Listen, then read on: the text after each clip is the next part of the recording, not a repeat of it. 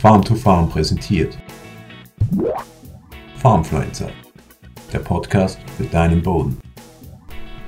Wenn man mit, dem Zwischen, mit der Zwischenfrucht Humus aufbauen möchte, was ist besser? Walzen, mulchen oder einarbeiten? Das schauen wir uns heute an. Hallo und herzlich willkommen bei diesem Video von Farm to Farm. Mein Name ist Christoph Kutscher, freut mich, dass du heute dabei bist. Wenn dir gefällt, was wir hier machen, wenn dir unsere Videos gefallen, dann like gerne den Beitrag oder kommentier drunter.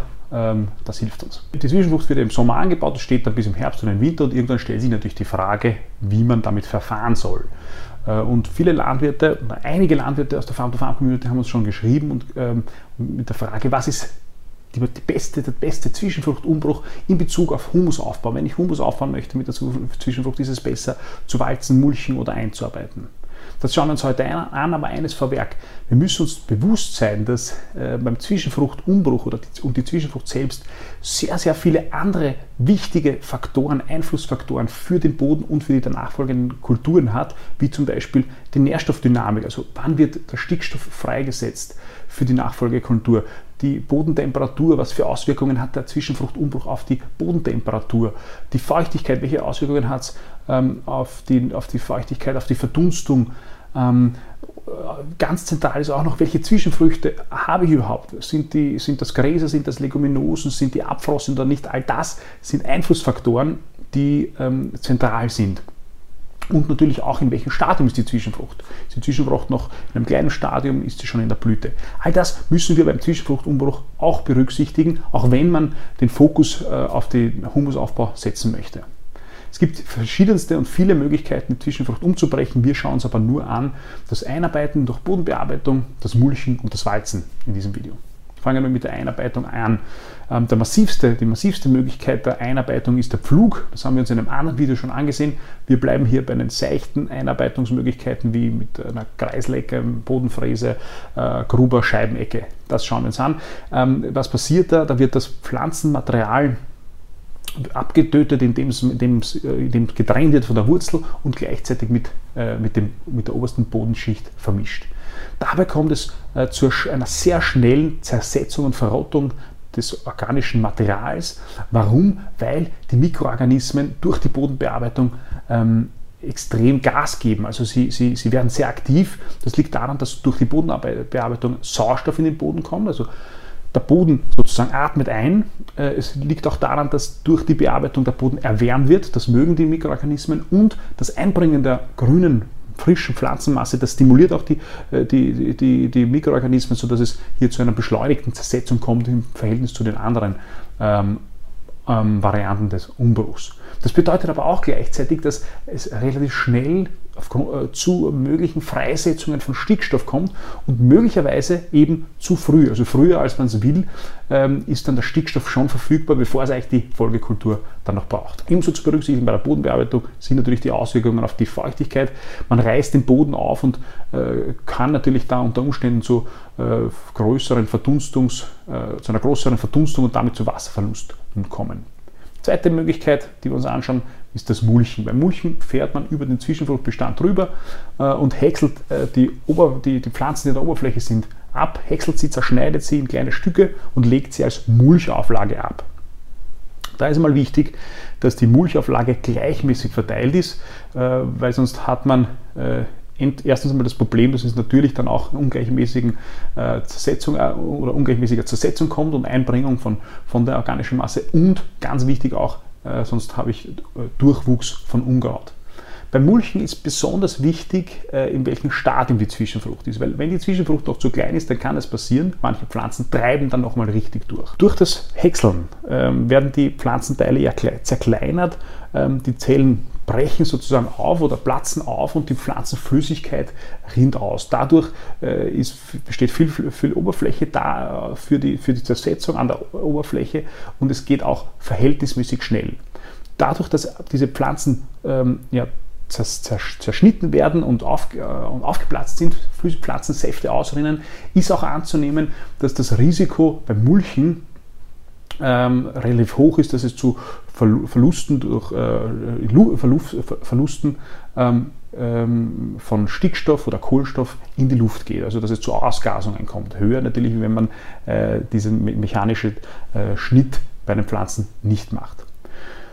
Die, die, Auswirkungen auf die Bodentemperatur und auf die Feuchtigkeit, die sind ganz einfach abhängig davon, wie stark die Mulchauflage ist. Je, je, je schwächer die Mulchauflage ist, desto weniger schnell erwärmt sich der Boden, Gleiches gilt für die Verdunstung. Ein Einbringen von Sauerstoff habe ich beim Mulchen natürlich nicht. Das heißt, äh, so eine schnelle Reaktion des Bodenlebens wieder bei der äh, ähm, Einarbeitung gibt es da auch nicht. Die schonendste Variante, die Zwischenfrucht umzubrechen im Hinblick auf die Pflanze und den Boden, das ist das Walzen oder Roller Crimping. Roller Crimping ist Englisch, kommt aus dem Amerikanischen. Das Konzept kommt eigentlich aus Südamerika.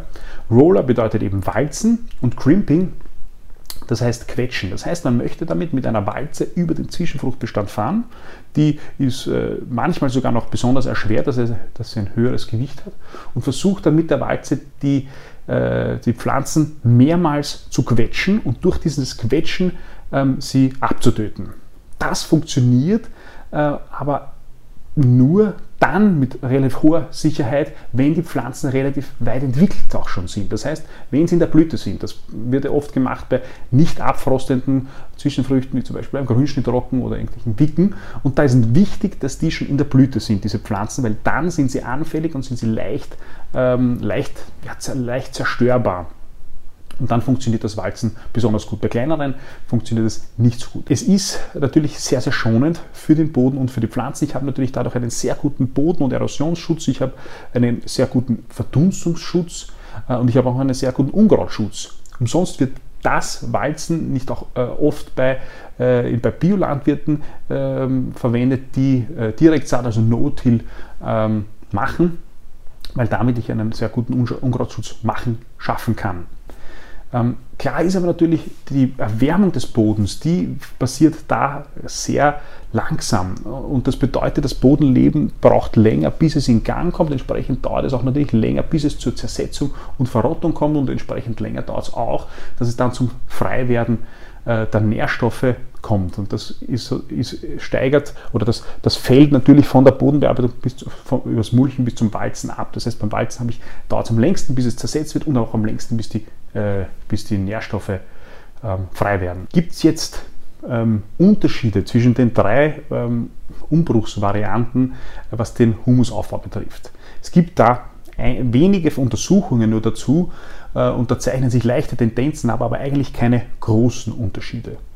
Es ist viel wichtiger, bei, der Umbruch, bei dem Umbruch, bei der Entscheidung, welchen Umbruch ich wähle, auf die anderen Faktoren zu schauen, nämlich darauf, was hat das für Auswirkungen eben auf die Nährstoffdynamik. Möchte ich den, äh, den, den Nährstoff, den Stickstoff insbesondere schon früher haben oder möchte ich ihn später haben? Wie schaut es mit der Feuchtigkeit aus? Möchte ich die Feuchtigkeit speichern oder habe ich genug äh, Wasser äh, zur Verfügung? Ähm, wie schaut es mit der Bodentemperatur aus? Eben? Ist, es, ist es mir egal, dass, ich, dass, dass das Bodenleben erst später in, in, in Schuss kommt? Äh, wie die Bodentemperatur ist ja auch zentral für die Keimung, ähm, wenn, für die Keimung des Saatguts, der Hauptkultur, die man dann einsetzt. Also all diese Faktoren, diese Faktoren muss man berücksichtigen und sind wichtiger zu berücksichtigen beim Umbruch als die Frage, ähm, wie kann ich Humus aufbauen, besser Humus aufbauen damit.